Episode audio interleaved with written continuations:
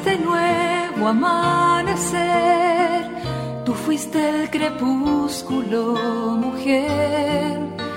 Tú sí fue la respuesta con que el hombre Dios pudo nacer.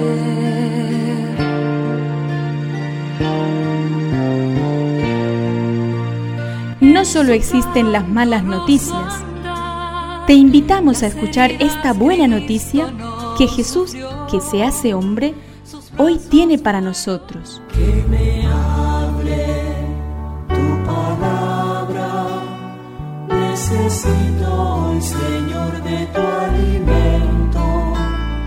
Hoy en todo el mundo se escuchará esta palabra.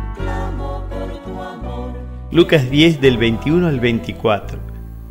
En aquel momento Jesús se estremeció de gozo, movido por el Espíritu Santo, y dijo, Te alabo, Padre, Señor del cielo y de la tierra, por haber ocultado estas cosas a los sabios y a los prudentes, y haberlas revelado a los pequeños. Sí, Padre, porque así lo has querido.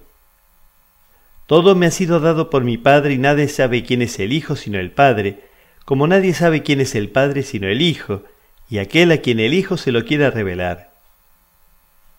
Después Volviéndose hacia sus discípulos, Jesús les dijo a ellos solos, Felices los ojos que ven lo que ustedes ven. Les aseguro que muchos profetas y reyes quisieron ver lo que ustedes ven y no lo vieron, oír lo que ustedes oyen y no lo oyeron. Que me aliente tu espíritu, necesito que me llenes de valor. Aprendí que la alegría era fruto del espíritu y te veo alegre seguramente por él.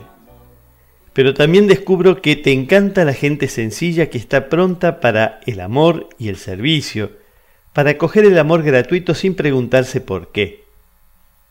¿Por qué los sabios e inteligentes quedan fuera de esta luz?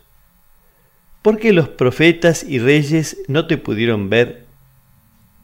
Líbrame, Señor, de la soberbia que me impide verte, para ser objeto de tu alegría y ser dichoso a tus ojos.